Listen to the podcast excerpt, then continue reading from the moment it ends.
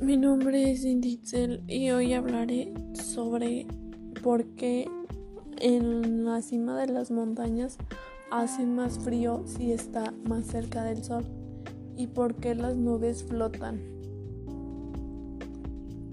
Mi respuesta sobre por qué en la cima de las montañas se hace frío es, es que en la cima de las montañas va bajando la gravedad y creo, creo que por eso es que en las montañas hace más frío, ya que la gravedad baja.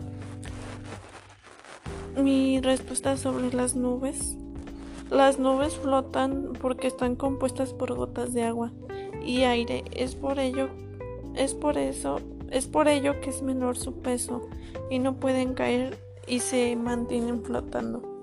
Estas respuestas son con palabras propias.